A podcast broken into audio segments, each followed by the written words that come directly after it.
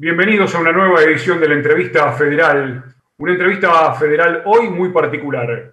En un nuevo 24 de marzo, conmemorando el Día Nacional de la Memoria por la Verdad y la Justicia, para recordar a los 30.000 desaparecidos durante la última dictadura militar. Esta entrevista federal de hoy tan particular tiene, como no podía ser de otra manera, a un hombre también muy particular, con una extensísima trayectoria en la lucha por la memoria, la verdad y la justicia. Es un placer para Radio Nacional hoy recibir en la entrevista federal al Premio Nobel de la Paz, Adolfo Pérez Esquivel. Adolfo, muy buenos días, bienvenido. Buen día, ¿cómo están ustedes? Aquí estamos preparados para conversar durante la próxima hora de un tema tan particular, bueno, de varios temas, porque en la previa este, incluso hasta se permitió hacer el chiste de vamos a charlar de fútbol y por qué no el fútbol que tuvo también tanto que ver con aquellos años, ¿no? Sí, por supuesto. Yo estaba en la prisión y José María Muñoz estaba, los argentinos somos derechos y humanos en ese entonces, ¿no? Era, fueron momentos duros, pero también de mucha resistencia. Y aquí seguimos. Resistiendo. Resistiendo. Resistiendo ratito de la conducción de, este evento y le doy paso a Melissa Trad, quien además debuta en esta entrevista federal desde LRA 23, Radio Nacional San Juan. Melissa, el aire es tuyo, adelante. Bueno, muchas gracias. Eh, primero que nada, un honor tenerlo con nosotros. Eh, usted es y ha sido históricamente un hombre de mundo. Entonces, mi pregunta está relacionada un poco a ese plano. Quería preguntarle ¿Cuál cree que es la importancia de los organismos internacionales eh, para que se respeten los derechos humanos en nuestros países? Y específicamente, ¿cuál es la visión que usted cree que tienen los organismos internacionales acerca de la Argentina en materia de derechos humanos? Bueno, es una pregunta muy extensa, casi para un seminario, ¿no? Porque eh, después de la Segunda Guerra Mundial, la comunidad de naciones eh, pensó que era muy, muy importante, después de tantos muertos, tanta destrucción, eh, generar, generar un código de conducta para todos los pueblos del mundo. Y así surgió la Declaración Universal de los Derechos Humanos. Esto no significa que es a partir de ese acto de la declaración. Mucho antes, ya la Revolución Francesa ya había también sacado la Declaración Universal de los Derechos del Hombre, y, pero lo encontramos también en los libros sagrados, prácticamente de todas las religiones. Eh, y es, es un hacer, es una construcción que se va eh, sumando esfuerzos, también miradas, no hay una sola mirada, hay muchas miradas por las distintas culturas, situaciones de los pueblos, pero surge esa Declaración Universal y la Comunidad de Naciones después se transforma en las Naciones Unidas, ¿no? y, esto que permanece hasta el día de hoy. El rol de las Naciones Unidas es fundamental. Claro que después de la Segunda Guerra Mundial, cuando se constituye las Naciones Unidas, eh, cinco potencias prácticamente se adueñan hasta el día de hoy de las Naciones Unidas y tienen derecho a veto. La grande potencia, los triunfadores de la guerra, eh, han establecido sus, eh, sus fuerzas ahí en Naciones Unidas. Por ejemplo, habría muchas otras cosas para señalar. Voy a poner un solo ejemplo el caso de Israel y Palestina. Eh, eh, es un problema que lleva más de 60 años de guerra, de conflicto, de muertes. Eh, y es, es un problema porque Naciones Unidas no puede intervenir porque Estados Unidos ejerce el derecho de veto. Yo estuve, por ejemplo, en la guerra de Irak, fui de Yamán, Jordania, a Bagdad y los bombardeos y todas las cosas, las masacres que hicieron ahí, la OTAN, Estados Unidos en Bagdad, esa guerra que la inventaron sobre las armas de destrucción masiva, que no eran tales, eh, pero Eh, claro, Naciones Unidas ahí eh, no intervino, se quedó a un lado, porque esto lo ejercían los países que tienen derecho de veto. Ahora, está la Organización de Estados Americanos, la OEA, que en este momento tenemos bastantes dificultades con el secretario general por su intervención en los asuntos de Bolivia, eh, diciendo cosas que no corresponden y alterando el rol de la OEA. Estamos pidiendo también una comisión de investigación urgente a Haití, que Naciones Unidas parece que ese país no existe. ¿No? Y, bueno, eh, podríamos seguir hablando muchísimo de esto el rol. Ahora, Naciones Unidas, a pesar de esta dificultad que tiene, tiene organismos muy valiosos, como es el ACNUR, el Alto Comisionado de Naciones Unidas para los Refugiados, los millones de refugiados en todas partes del mundo, eh, UNICEF para la infancia, eh, la, UNESCO para la ciencia y la cultura, bueno, todos esos organismos, y hay, otros, eh, cumplen un rol muy importante en la vida de, de, la humanidad, hablemos así generalmente, ¿no? Y también en reconocer las diversas culturas en el mundo, que, que son, son culturas ancestrales y que no tienen la mirada, la, visión como la podemos tener nosotros. ¿no? La otra cosa, durante la época de la dictadura militares en América Latina, no solo en Argentina, las Naciones Unidas intervino eh, muy, muy después. Yo me acuerdo que viajaba, iba a Ginebra, a la Comisión de Derechos Humanos, le hablaba de los desaparecidos y no lo entendían. Y hasta que un amigo de Naciones Unidas me dice, Adolfo, vamos a tomar un café. Y bueno, hola Florencia. ¿Qué tal Adolfo? Buen día, buen mediodía para usted y para todos los, colegas de Nacional de Tucumán, de Argentina, Buenos Aires, para las 49 emisoras de la radio pública. En este caso me toca representar a LRA 15, Radio Nacional Mercedes Sosa, y podríamos hablar mucho también de Mercedes Sosa si hablamos de, dictadura militar y, de, sí, 45. La, la negra, sí. Después voy a contar algo sobre la negra. Bueno, nos gustaría. Le estaba este contando los roles sobre las naciones, los organismos internacionales, ¿no? En los organismos internacionales, eh, en Naciones Unidas, una vez un amigo en Naciones Unidas me dice, Adolfo, vamos a tomar un café y te voy a explicar qué es las Naciones Unidas en pocas palabras. Me dice, mira, las Naciones Unidas es como un elefante perezoso que está durmiendo. Me dice, tenés que ir y pegarle muchas patadas para que se levante y comience a caminar. Pero cuando camina es un elefante. Esa es la descripción más clara que yo tengo de las Naciones Unidas. Y, bueno, eh, en el tiempo eh, ese organismo generó muchos pactos, protocolos, porque los derechos humanos se van ampliando en el mundo.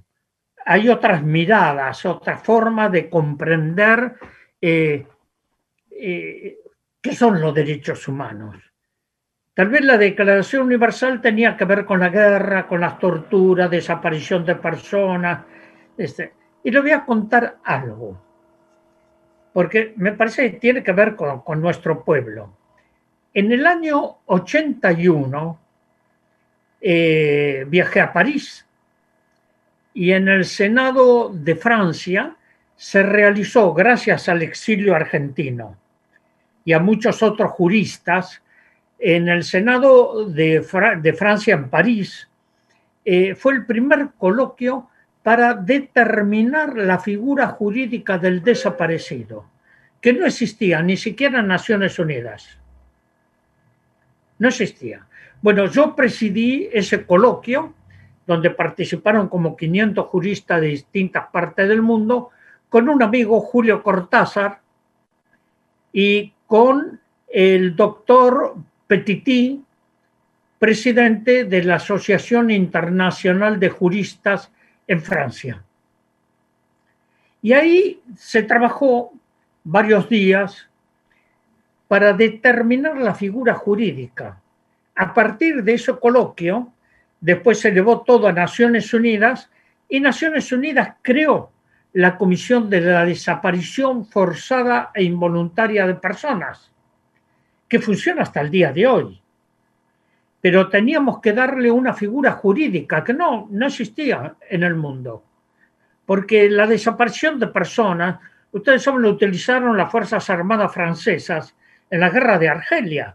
Y aquí los militares aprendieron de todas esas técnicas siniestras de la desaparición de personas, como también el caso de los niños secuestrados y desaparecidos de Antonio Náguera, que era un médico psiquiatra del ejército de Franco, de la dictadura de Franco en España que sacaban los niños, lo vendían, lo regalaban, pero no querían que queden con sus familias. Bueno, también lo tomaron esto en, la dictadura argentina.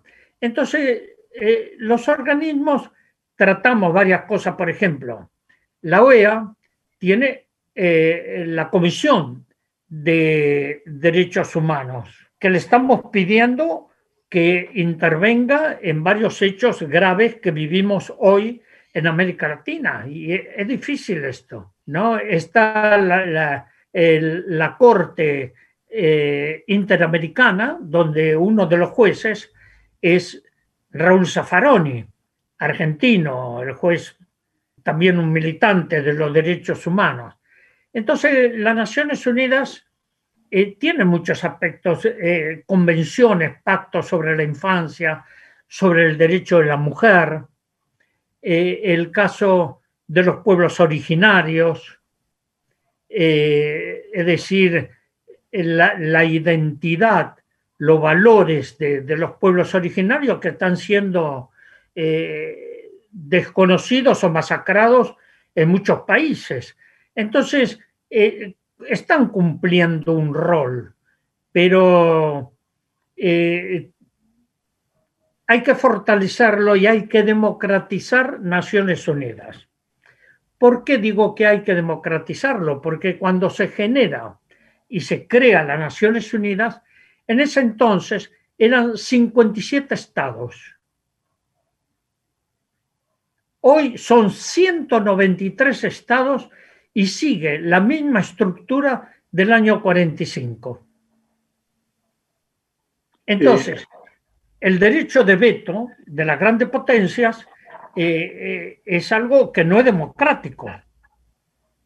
Entonces, hay que democratizar Naciones Unidas y hay que valorar también todo lo que ha hecho y hace a través de estos distintos organismos que he mencionado eh, esa organización.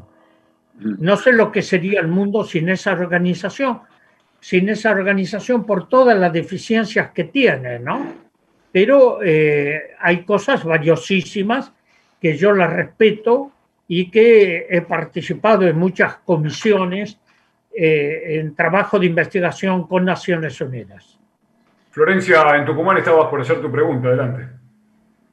Muchas gracias, Martín, Adolfo nuevamente, buen día. La pregunta tiene que ver más bien con, la democracia, con la vuelta a la democracia y con el compromiso de los estados, del Estado Nacional Argentino en cuanto a los derechos humanos y a las banderas de memoria, verdad y justicia. ¿Qué análisis hace en este sentido de la gestión de Alberto Fernández en materia de derechos humanos y con respecto a estas temáticas, memoria, verdad y justicia?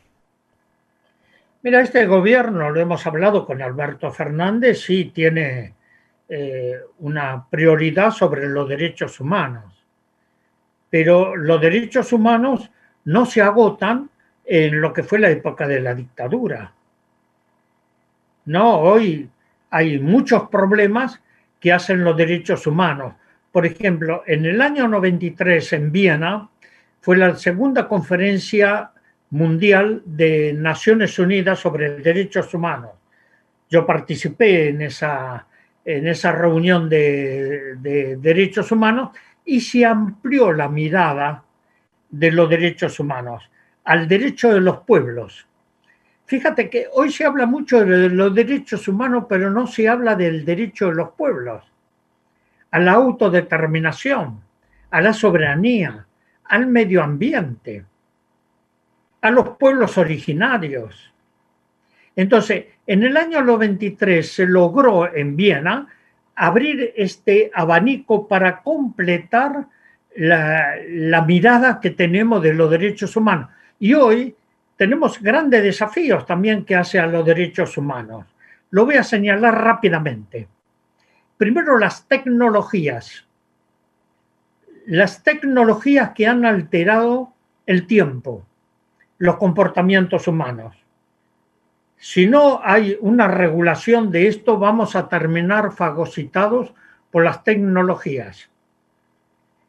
Einstein, Albert Einstein, decía que eh, él estaba muy preocupado qué va a pasar eh, próximamente eh, si los pueblos, la gente es atrapada por la tecnología, porque la tecnología va mucho más allá del pensamiento humano hoy. Entonces, somos dependientes de la tecnología. ¿Qué está pasando en esto? Y esto tiene que ver con el otro eje que es importante. Yo creo en la libertad de prensa. La he defendido siempre. Pero eh, hay monopolios hegemónicos que dominan eh, en el mundo y que son los grandes medios que generan eh, actitudes y esto es grave. Es grave porque condiciona el pensamiento de, eh, de los pueblos. Y además con mentiras. Ustedes recuerdan a George Bush cuando decía que Irak tenía armas de destrucción masiva. Era todo mentira. Pero eso justificó la guerra a través de los grandes medios de comunicación como hay tantas cosas, por ejemplo, contra Hugo Chávez. Decían que era un dictador. Todos los medios de comunicación, yo lo he visto esto en Europa y en Estados Unidos. Y no, eh, eh, es un hombre que llamaba a elecciones permanentemente y es un hombre, era un hombre con una gran mirada latinoamericana. Lo que, que quería era la unidad continental. Bien, la mirada esa bolivariana, pero que a los grandes poderes como Estados Unidos y Europa, que dominan los medios de comunicación en el mundo, esto no les conviene. Eh, ¿Qué tal, Adolfo? Hola, ¿qué tal, Adolfo? Sí, no quería interrumpirlo. Mi nombre es Gastón Fiorda, de Radio Nacional Buenos Aires. Y a propósito un poco del calendario, el 24 de marzo se van a cumplir 45 años de lo que ya comúnmente y a partir de lo que son las sentencias de los juicios por la verdad, la memoria y la justicia, ya creo que hay un hecho, un, hecho de, un denominador común de definir lo que pasó en Argentina como un proceso social genocida. Hubo un genocidio en Argentina, que eso es una victoria de los organismos de derechos humanos y de buena parte de la sociedad que desterró la teoría de los dos demonios y conquistó el, precepto de genocidio para explicar un poco el fenómeno social que ocurrió en Argentina. Y el genocidio es un término que, acuñó el jurista Rafael Lemkin a propósito también de lo que ocurría eh, en esa maquinaria industrial de muerte que se produjo durante el nazismo, pero básicamente en líneas generales hablaba de que el genocidio, además de la destrucción total o parcial de un grupo poblacional, implicaba la destrucción de la identidad de ese grupo poblacional que se reemplazaba o se restituía por la identidad del grupo opresor, del sector opresor. Eso implicaba la ruptura de las cadenas de solidaridad, de la delación como práctica habitual. ¿Cree que hay un sector, eh, Adolfo, hay un sector de la sociedad argentina que todavía conserva esas prácticas sociales que de alguna manera fueron el basamento para el éxito del genocidio, para el éxito de lo que fue el proceso social genocida que se llevó a cabo en Argentina, porque contó con una complicidad civil enorme. ¿no? ¿Cree que hay un sector de esa sociedad, de, la actual sociedad, que todavía sostiene esos basamentos, esas, prácticas que, que, instauraron los militares cuando, hicieron, cuando llevaron a cabo el genocidio?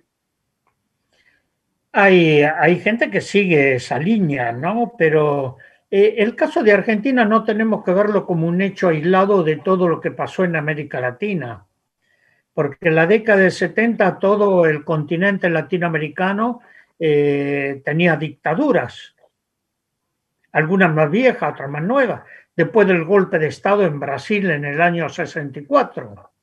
Y todos ellos formados en la Escuela de las Américas y en las academias militares de los Estados Unidos. Imponen la doctrina de la seguridad nacional, no es que los militares se enloquecieron y comenzaron a matar gente. Y lógicamente que hay gente que todavía piensa eh, de esa manera. Pero aquí hay eh, algunos ejes que es importante tener en cuenta. ¿Cómo lograron esto? Hay mecanismos desde la política, desde eh, la formación eh, psicosocial que tienen los pueblos de imponer determinados mecanismos del pensamiento único, o lo que yo le llamo el monocultivo de las mentes. ¿no? Que hay gente que todavía sigue pensando en esto. Lo que es la obediencia ciega, lo que es la obediencia a libertad, ¿cómo logran que, que las Fuerzas Armadas y las Fuerzas de Seguridad cometan tantas atrocidades que después se laven las manos, vayan, llamen a sus familias. Entonces, ¿qué pasa? Hay gente que tiene esta mentalidad todavía y que esperan que vuelvan los militares. Y entonces hoy, hoy, estoy hablando de hoy, no de ayer ni del pasado, por eso es tan importante la memoria, hoy hay golpe de Estado en América Latina. No ya por las fuerzas militares, Hoy utilizan la lawfare, es decir, la guerra judicial. Lo vemos en Honduras contra Manuel Zelaya, en Paraguay contra Fernando Lugo, en Brasil contra Dilma Rousseff y contra Lula, en Bolivia contra Evo Morales. Entonces, y, aquí tiene, entran un rol fundamental los medios de comunicación, los medios hegemónicos de comunicación. ¿No? Porque o es el pensamiento único o el abismo. Entonces, para esto se necesita la conciencia crítica, los medios alternativos que puedan eh, ejercer su, eh, la, información de otra manera. Yo he apoyado mucho a la FELAP de la cuestión de los periodistas asesinados y desaparecidos. ¿no? Y hemos trabajado. Hoy yo recordaba a Vladimir Herzog, que en el año 75 fue torturado por la policía de Brasil y asesinado. Y tantos, tantos otros de los medios de comunicación, de hombres y mujeres que, que defendieron la palabra para poder transmitirla a los pueblos. Entonces creo que hay, hoy, hoy nos encontramos con golpes de Estado eh, en muchos países porque eh, no quieren la autodeterminación de los pueblos. Es grave esto. Y por eso necesitamos medios de comunicación que, tienen una misión que cumplir en la sociedad, pero con otra mentalidad de poder llevar eh, con conciencia crítica esa información y la verdad de los hechos, no las mentiras es esto. Claro que, hay. Lo, que pasó el día 27 de febrero, esto que fueron la, a Plaza del Mayo y colgaron de las rejas de la Casa de Gobierno las bolsas mortuorias. Bueno, ¿qué nos está indicando esto? En Bolivia, toda la zona arriba de Cochabamba, las masacres, eh, siguen, siguen estas mentalidades. Y para eso hay que fortalecer la democracia como valor indivisible de los derechos humanos. Democracia y derechos humanos son valores indivisibles. Y es ahí donde hay que trabajar para cambiar las actitudes y las políticas también. Y las políticas. Profesor, muy buenas tardes, un placer. De Río Turbio, Santa Cruz, le hablo, Pilo Adolfo. Un placer compartir este espacio con usted. Usted hablaba de, Bolivia, este, bueno, hubo un golpe de Estado eh, tremendo. Por suerte en un año se recuperó la democracia nuevamente, ¿no? Pero vemos, vemos en Brasil, por ejemplo, bueno, Añez está detenida, por suerte también, pero vemos en Brasil un ejemplo con, Bolsonaro. Eh, la, la, opinión que tiene Bolsonaro sobre esta pandemia que estamos viviendo, que él es una cosa, una gripecina, dice, no es también este, eh, faltar este, a los derechos humanos del pueblo de Brasil, del pueblo hermano de Brasil, dejar que la pandemia avance como, está avanzando es tremendo. Es, un abandono total también por parte de ese, de ese gobierno. Eh, ¿No es avasallar los derechos humanos del pueblo de Brasil también? Sí, lógicamente que viola los derechos humanos Bolsonaro. Yo he estado dos veces en la prisión donde estaba detenido Lula. Una vez fui con uno que ustedes conocerán, Ignacio Ramonet, de Le Monde Diplomatique, y otra con eh, un amigo de siempre, eh, Leonardo Boff, el teólogo. No, ahora, eh, lógicamente que Bolsonaro no está solo. Hay todo un mecanismo que se montó sobre la Laufar con Sergio Moro para sacar del medio a Lula con mentiras de algo que Lula no decía, no me atribuyen un duplex eh, y yo no tengo nada, ni hay escritura, ni hay nada. Entonces eran todas suposiciones que este juez, que después como premio le dan ser el ministro de Justicia y Derechos Humanos de Bolsonaro, eh, Sergio Moro. Entonces, eh, todo, todo esto, eh, estoy en contacto permanente, pues nosotros tenemos secretariados en Brasil, fundamentalmente en la parte de Curitiba, ¿no? Y, ahí vemos qué es lo que está pasando. Y medio de comunicación. Por eso dijo que una de las cosas de los derechos humanos tenemos que hablar de los medios de comunicación. Esa campaña estuvo reforzada y alimentada por O Globo. Entonces, ahí eh, este, eh, una justicia complaciente. Eh, yo estuve hablando con los miembros de la Corte Suprema de Brasil. Hicimos grandes movilizaciones en Brasilia junto con el movimiento Los Sin Tierra. Pero nadie quería comprometerse con eso. Y ahí estaba Lula en la cárcel. Y esto es el resultado después de, eh, hoy hay una persona que es, no, no quiero utilizar adjetivos calificativos, ¿no? Pero Bolsonaro, que es impresentable bajo todo punto de vista y es un hombre que hace un daño enorme al pueblo de Brasil, en la Amazonía, no con las quemas y la persecución a las comunidades indígenas. Esto lo hemos denunciado en Naciones Unidas, en la Organización de Estados Americanos, hemos hecho, pero grandes movilizaciones por todas partes del mundo. Pero ahí está. Así que espero que esté el menos tiempo posible porque está haciendo un daño enorme.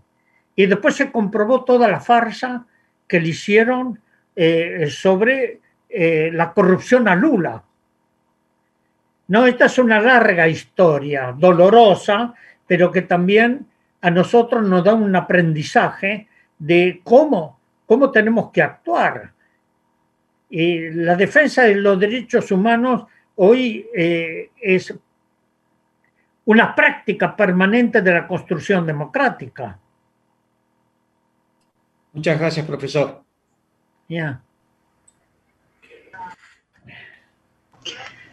¿Qué tal? ¿Cómo le va, Adolfo? Nos quedamos en Santa Cruz, estamos acá saludándolo desde el Calafate, tierra de glaciares, Y bueno, es un placer contar con la presencia tan importante de quien es un símbolo, ¿no? De los derechos humanos en nuestro país, eh, teniendo en cuenta, ¿no? Eh, este gran galardón histórico que, que, hemos obtenido por usted, ¿no? En el año 1980. La memoria nos ayuda a iluminar el presente, dijo usted en alguna oportunidad. El presidente Macri presentó un libro la semana pasada y en uno de sus puntos dijo que nuestro país, con la política externa de su gobierno, hoy tendríamos muchas más vacunas. Yo le pido una reflexión, Adolfo, de estos tiempos de pandemia y cómo fue la actuación del gobierno nacional para sobrellevar eh, este contexto, hablando ¿no? del gobierno del presidente Alberto Fernández. Mira, hay palabras que están devaluadas y hay que recuperar la palabra. La palabra es energía. Ustedes saben que con una palabra podemos amar y con una palabra podemos destruir y puede ser tan fatal como un arma. Por eso la palabra tiene, yo, ustedes son hacedores y hacedoras de palabras. Sí. Eh, un amigo de caminada eh, Ernesto Cardenal, ese gran poeta, decía que antes, que después de la nada es la palabra.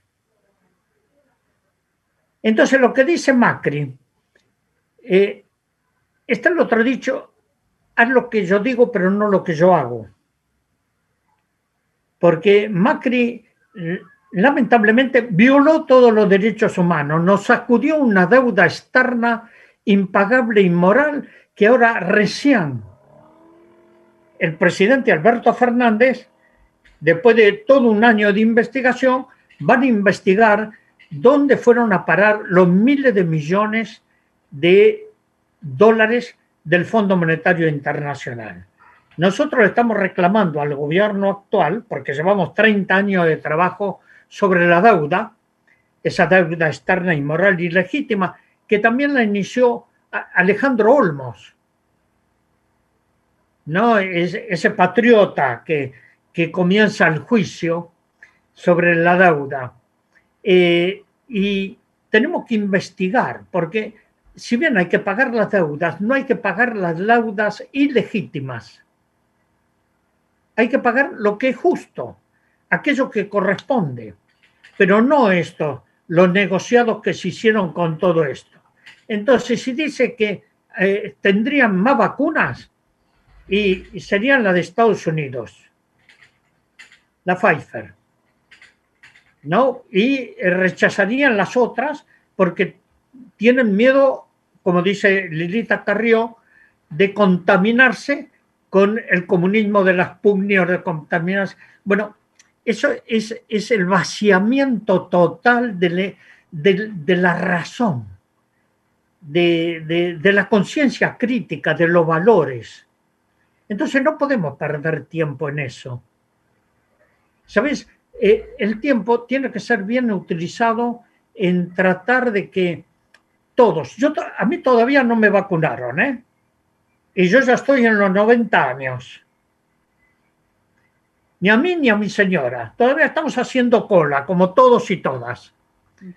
Eh, entonces, este, lo que tenemos que hacer es trabajar para, eh, primero, que los jóvenes no pierdan la esperanza de que otro mundo es posible. ¿no? Y que estamos trabajando para que no tengan que pasar lo que nosotros pasamos. Yo soy un sobreviviente del horror. No, pero toda la lucha de los organismos de derechos humanos pusieron toda la fuerza, todo el entendimiento y las madres que las conozco desde eh, el comienzo de sus dramas, yo digo que la fuerza que tienen es el amor. Porque si no, no resistirían todo esto. La desaparición de personas, las torturas, las muertes, la persecución de que fueron y fuimos objeto de todo esto. Entonces, ¿con qué autoridad habla Macri? No la tiene. Como que ahora nos hable de democracia eh, este, eh, Patricia Bullrich. olvidamos a Maldonado. Olvidamos también toda, toda la violencia desatada eh, y, que Patricia Burri va con, con ropa de fajina de militar. Eh, esto, esto no es forma de, de trabajar por un pueblo. Eso son políticas represivas, pero no son políticas constructivas. ¿Que hay dificultades con el gobierno actual? Claro que las hay. ¿Cómo no va a haber si eh, tuvo que asumir un, no solo la deuda, sino un país desarticulado y entregado a las grandes potencias? Miren ustedes eh, el trabajo de Macri en las Islas Malvinas,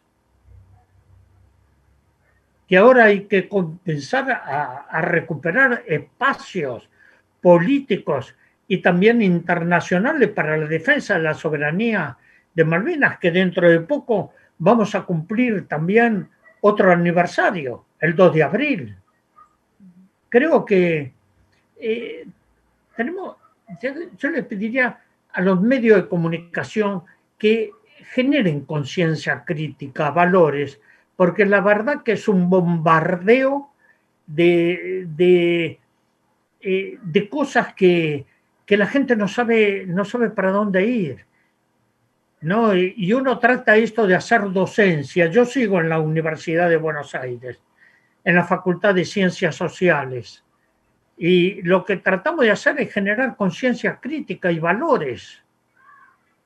Porque si no, esto no tiene salida. Estamos sumergidos en un pozo. Ustedes recuerdan a, Leopoldo Marechal, ese gran escritor que dice de, la, del laberinto se sale por arriba. No podemos quedarnos en, los laberintos de la angustia asistencial. Tenemos que romper esto para comenzar a construir otra, otra vida, otros paradigmas, otro sentido colectivo en la diversidad. No todos tenemos que pensar igual, sería fatal eso sería fatal. La riqueza de los pueblos es la diversidad de pensamiento. Aunque no estemos de acuerdo, pero tenemos que actuar con el diálogo y sumar voluntades en objetivos comunes. Este es el esfuerzo que tenemos que hacer. Y esto hace a los derechos humanos y derechos de los pueblos. Profesor, buenos días. Patricia Leguiza de Radio Nacional Resistencia Chaco. y y observamos que en política la obstrucción, como, venimos diciendo, el palo en la rueda, el no respeto a la mayoría, a la judicialización permanente de los actos políticos, da la sensación que la dirigencia de la oposición están más concentrados en el fracaso del gobierno que a la iniciativa propia, a una opción superadora. Eh, ¿Por qué llegamos a apostar al fracaso del otro y no al logro propio? Eh, ¿Usted qué piensa con respecto a esto? Mira, estoy de acuerdo con lo que planteas, ¿no? Sí. Porque eh, lo que buscan es dañar, no construir. La oposición, si hay oposición, tiene que ser constructiva, no destructiva. Lo que hicieron de colgar bolsas mortuarias en la reja de la Casa de Gobierno es una actitud destructiva, no es constructiva. Porque ¿qué buscamos? Incluso la oposición y los gobiernos, el bien común tiene que estar el bien común. Ahí en, el Chaco. No, eh, eh, yo voy seguido ahí porque mi familia era de Corrientes y de Cataratas. Así que iba muchas veces a la isla Antequera, remando, atravesando el Paraná a remo. No, pero eh, lógicamente que tenemos que trabajar y, de pensar eh, incluso la oposición, si hay una crítica debe ser constructiva y no destructiva. Pero no, están, están buscando todo el fracaso, pero que esto va a fracasar, eh, es el fracaso también de un pueblo. Sí. Nosotros no queremos que los gobiernos fracasen. Eso es fatal, es fatal porque eh, ¿qué, genera ese fracaso? Más hambre, mayor pobreza, menos fuente de trabajo. A este gobierno le agarró le, encontró en el camino la pandemia, pandemia del coronavirus y está haciendo un esfuerzo enorme para poder atender. Yo estoy en comisiones ahí en el Ministerio de Desarrollo Social. Estamos llevando con nuestra gente eh, bolsona de comida, pero cuidado. Aquí quiero señalar la diferencia que hay entre la asistencia, que es importante en este momento por la falta de trabajo, y el asistencialismo. Sí. El asistencialismo no es bueno, porque el asistencialismo daña, porque genera la dependencia. Lo que tenemos que buscar, la asistencia y generar fuente de trabajo. Hemos presentado algunos proyectos que espero que en algún momento, por ejemplo, la reforestación con los bosques nativos, porque todos los incendios que están haciendo son incendios intencionados para la especulación financiera. Entonces, esto es dañar al pueblo. El pueblo tiene un patrimonio que no, no los puede regalar a nadie, porque es el patrimonio del pueblo. Y esto, es, guardando el patrimonio del pueblo, es cuando recuperamos soberanía. Soberanía no es una hermosa palabra. La soberanía es cuando los pueblos son dueños de sus bienes y de sus recursos. Ahí es donde tenemos que trabajar. Y lo otro, bueno, eh, hay que tratar de que no, no, no hagan daño. Yo la vez pasada dije que es tanto el odio que tienen que hay que vacunarles contra el odio. Gracias. Buenos días, Adolfo. Eh, yo soy Adriana Collado de Radio Nacional de Puerto Iguazú. Wow. Bueno, mi... Ahí era mi niñez.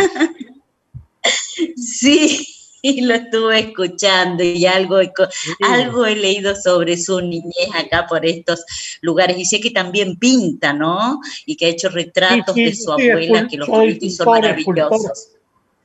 Soy, eh. primero soy artista, después el resto.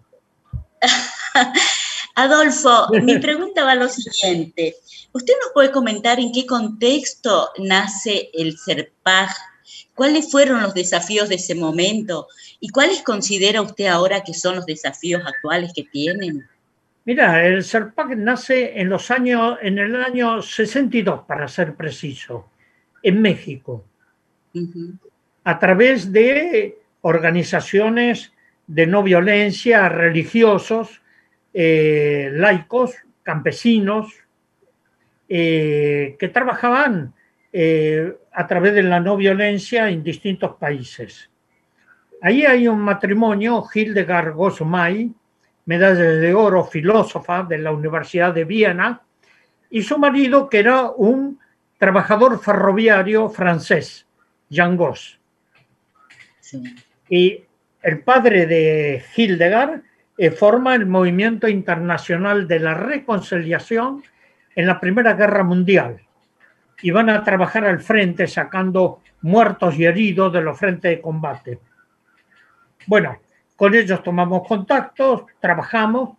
En el año 74, en el Seminario Mayor de Medellín, se hace un gran encuentro internacional y ahí hay muchos que participaron, voy a mencionar algunos tal vez conocidos, eh, el arzobispo de Olinda y Recife, el Cámara, eh, Leonidas Proaño, el obispo de Riobamba, de la Iglesia Metodista aquí Argentina, eh, eh, Federico Pagura, es decir, a nivel ecuménico. Y entonces me piden de poder organizar a nivel latinoamericano esos grupos y movimientos extendidos en todo el continente. Y asumo esa responsabilidad. Y a partir de ahí comenzamos a trabajar, pero ya antes yo había eh, fundado el periodo, un pequeño periódico tabloid llamado Paz y Justicia en el año 73. Y tomamos ese mismo nombre y comenzamos a ver, eh, era una época muy dura en el 74, la dictadura en América Latina. Y los problemas con campesinos, con los indígenas, los, movimientos de mujeres, los jóvenes, bueno, en las favelas. Y ahí comenzamos a, trabajar y poco a poco, hoy estamos en 15 países latinoamericanos con el zarpajo. Pero eh, en un momento estamos eh, en, donde no tenemos los secretariados permanentes, eh, tenemos, los trabajamos como regionales. Hoy, por ejemplo, el Zarpá de Paraguay está trabajando mucho sobre las niñas asesinadas en Paraguay, Argentina, y sobre Luchita, una niña de 14 años desaparecida en Paraguay. ¿No? Y, seguimos trabajando en Brasil también, eh, en Chile, con todas las problemáticas de cada región. Ahora, la mirada que tenemos hoy de la política de derechos humanos en América Latina es eh, preocupante. Primero que ya lo señalé, los golpes de Estado encubiertos, como es a través de la lawfare en América Latina, la debilidad de las democracias y las dictaduras que se van imponiendo, o países condicionados a las políticas de Estados Unidos para América Latina. No, porque eh, no es que esto pasa porque sí, hay todo un proyecto de condicionamiento de los países latinoamericanos. Nos preocupa mucho, por ejemplo, Colombia, que estuve para los acuerdos de paz con la FARC, en Colombia y en La Habana. Bueno, hoy los están matando uno a uno. Eso sí que es un genocidio que debe ser, eh, hay que poner límites y estamos reclamando la intervención de Naciones Unidas y la Organización de Estados Americanos. El caso de Chile, donde tenemos el Sarpaj ahí en muchas regiones de Chile, pero la brutal represión de Piñera eh, contra los jóvenes porque están pidiendo lo que la Argentina tiene, que por favor debemos cuidar y proteger como un gran tesoro que es la educación libre y gratuita. Esto es lo que tenemos que preservar y fortalecer. La educación libre y gratuita. Que puedan ir a una universidad, que puedan cruzar técnicas libres, gratuitas, porque eso es un derecho de los pueblos. No, allá tienen que pagar como tienen que pagar en Estados Unidos cualquier tipo de enseñanza. Entonces, por favor, lo que nosotros tenemos hay que cuidarlo porque eso es un tesoro eh, extraordinario para todas y todos. Estamos hablando. sí, Estamos hablando con Adolfo Pérez Esquivel, decía, no quería eh, interrumpirlo, pero eh, va pasando el tiempo, escucharlo es apasionante, este, escuchar sus historias, sus vivencias. Este, aún hay tres periodistas por preguntar y nos vamos acercando ya al final de esta charla. Le doy paso a la representante de Gualeguaychú, el RA52, Jimena, adelante. Hola Adolfo, gracias por esta oportunidad. Mi nombre es Jimena Arnolfi y los saludo desde Radio Nacional Gualeguaychú. Por estos días, con los incendios en la comarca andina, volvió a repetirse la persecución al pueblo mapuche y algunos políticos volvieron a culpabilizar a los mapuches, esta vez de los incendios. ¿Cuál es su mirada sobre esta histórica disputa por la tierra y sobre los negociados como la megaminería? Y por otro lado, usted dijo que aprendió la resistencia de los pueblos originarios y me gustaría que pueda compartir su reflexión. Bueno, gracias, Jimena. Mira, mi abuela era una guaraní y fue mi gran maestra. Está enterrada ya en Catarata del Iguazú. No, mis tíos, todos están ahí. Renacieron en los bosques. No, pero eh, el caso de los mapuches lo vengo siguiendo de hace muchísimos años. Con un obispo, Jaime de Nevares, eh, el obispo de Nauquén, pero también con las mismas comunidades. Y la, eh, el caso de, de los mapuches están reclamando sus tierras. Yo llevé hace unos años a Roma a un matrimonio mapuche, a Rosa y a Tilio Curiñao, y los senté frente a frente de un gran terrateniente que tiene en la Patagonia, no se asusten lo que voy a decir, un millón de hectáreas. Se llama Luciano Benetton. Las mujeres saben quién es Benetton. No por la moda. No, Luciano Benetton. Y lo senté frente a frente en el Campidoglio, que es el municipio de Roma, para que conversen y ver si llegaban a un acuerdo. Porque Benetton eh, hizo expulsar a, este matrimonio de Mapuche de sus tierras 350 hectáreas. Y él tiene un millón de hectáreas. Entonces, eh, eh, es, es, infame esto. ¿No? Entonces decía, bueno, pero yo puedo arreglar eso, le puedo donar tierras. Y los mapuches le decía, ¿cómo nos va a donar tierras que son nuestras? Entonces, el derecho de los pueblos originarios está contemplado en la Constitución Nacional, está contemplado en, los convenios de la OIT 169, está contemplado en la Declaración Universal de los Derechos de los Pueblos Indígenas de Naciones Unidas. No se respetan.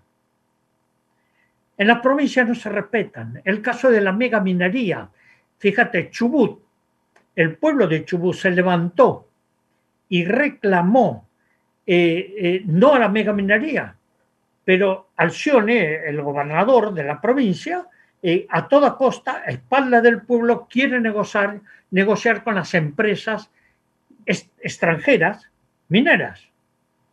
Ahora, ¿por qué nos oponemos a la mega minería? Así, muy rápidamente, porque esto es para hablar largo, ¿no? Primero, que para sacar los minerales, oro, plata, cobre, se usa grandes cantidades de agua. ¿Saben con qué? Con cianuro y mercurio.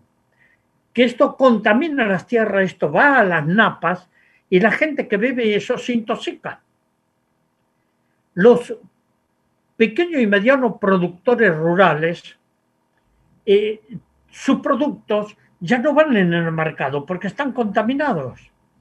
Los animales se enferman. Entonces, cuando hablamos de desarrollo, una cosa es desarrollo, que significa la necesidad del ser humano con la madre tierra, lograr un equilibrio, no tiene nada que ver con la explotación. La explotación es otra cosa.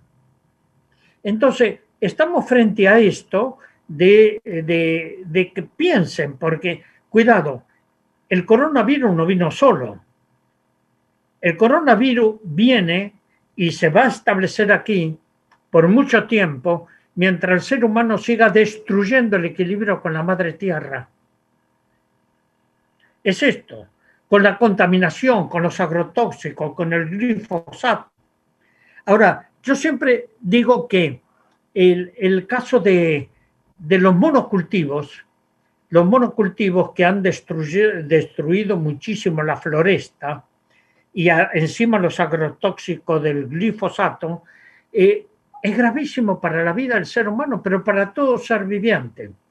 Pero hay un monocultivo mucho más peligroso que todos estos, y que siempre lo señalo, que es el monocultivo de las mentes y el agrotóxico de la propaganda. Cuidado con eso, ustedes están en los medios de comunicación y saben lo que esto representa. ¿no? Entonces, eh, eh, creo que hay otras formas de el ser humano necesita de los minerales, necesita de recursos, pero sin destruir a la madre tierra, porque estamos destruyendo lo que dice el Papa Francisco en su encíclica Laudato Si y, y la otra encíclica Fratello Tutti, estamos destruyendo la vida. No tenemos otro planeta. Tenemos este planeta que es el único que tenemos que cuidar, que es nuestra casa común. Adolfo, buenos días. ¿Cómo le va Cintia Miñón? Es mi nombre, de Santa Fe, la RA14. Buenos días. Bueno, usted mencionó en varias oportunidades lo que fueron las bolsas portuarias, hay muchas expresiones de odio amplificadas un poco por los medios de comunicación, em, redes sociales, hay algún sector de la juventud volcada también a ese tipo de discursos y que en medio de una pandemia parece como que le hubieran encontrado el gusto a la calle eh, y, están englobadas en esto que se da a llamar las nuevas derechas. Mi, mi, consulta, si usted con la experiencia de tantos años de estudiar a la derecha y de combatirla, es qué podemos hacer los seres de a pie, los argentinos y argentinas de a pie, eh, el pueblo, el movimiento popular, los movimientos sociales para enfrentar estas nuevas derechas que parecen estar adueñándose de los discursos públicos. Mira, la derecha primero tiene mucho dinero para no ir a, a pie. Van en vehículos último modelo. Comenzando por ahí. Lo que hay que hacer es unirse, reflexionar juntos y actuar juntos, construyendo, no destruyendo. Porque eh, con el, odio no se construye, destruye. Y es también autodestructivo.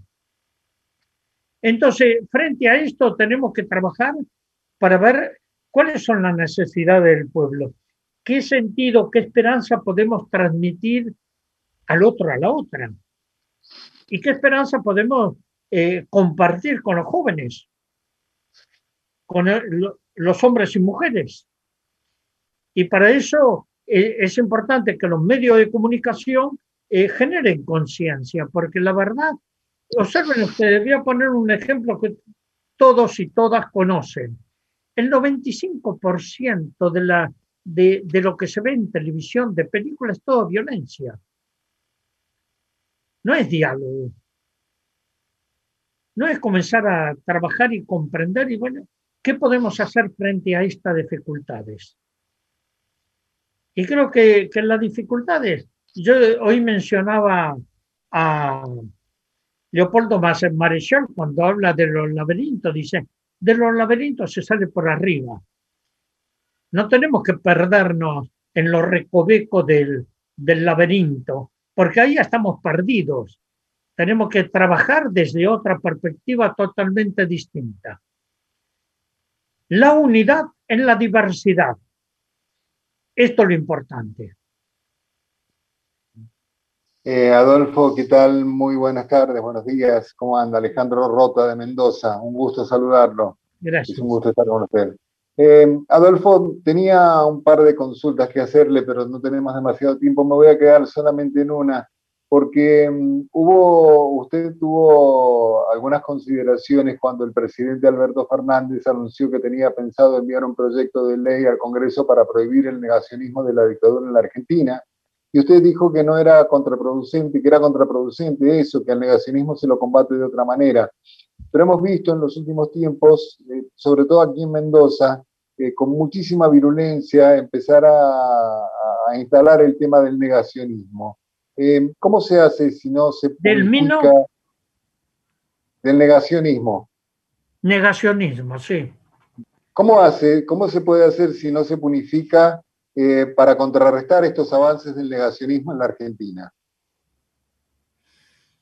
Y creo que es la información, trabajar, tratar nosotros utilizamos mucho los medios alternativos, ¿no? Y, tratar de difundirlo esto que sean agentes multiplicadores, generar conciencia por los medios alternativos. Ahora, aquellos que tienen medios de comunicación que puedan llegar más rápido, eh, sería bueno no, no quedarse en la angustia existencial con todo esto. Hay gente que niega, hay muchos que niegan, eh, que dicen, bueno, quieren hacer de los desaparecidos un número. Y dicen, no, no son 30.000. Entonces niegan, dice, todo eso son mentiras. No son 6 millones eh, de muertos en el holocausto o un millón y medio de, muertos em, de los armenios. ¿No? Creo que eh, hay que investigar, la historia va a ir mostrando a, la luz de los acontecimientos y a través de la investigación. Ahora, eh, esto no es un problema de número, es un problema de valor. Claro. Son problemas, son, son valores, son seres humanos. ¿no? Y hay gente que, niega, y es como ese diputado que entraba en la, en la Cámara de Diputados y decía, no sé de lo que hablan, pero me opongo. Entonces, creo que, que, es esto. Tenemos una responsabilidad social. Yo lo hago desde la docencia, de la militancia, de la organización, porque hacemos, eh, tratamos de llevar eh, conciencia crítica y educación a través de cursos, a través de, formas de, de llegar. Y uno tiene que sembrar. Mira, en una de las cosas que yo primero dije, nadie puede sembrar con los puños cerrados. Para sembrar hay que abrir la mano. Si no, es imposible sembrar. Si tenemos los puños cerrados, ¿para qué los tenemos cerrados? Abramos la mano para sembrar. Y entonces vamos a comenzar a caminar. Lo hemos hecho eh, eh, en toda América Latina, porque mi trabajo no, se limita solo a nuestro trabajo en Argentina. Nosotros trabajamos en toda América Latina. Y, la verdad que muchas veces nos damos por raso. Por ejemplo, las matanzas tremendas en Colombia, o en Guatemala, o en México. El caso de los 43 estudiantes en Ayotzinapa.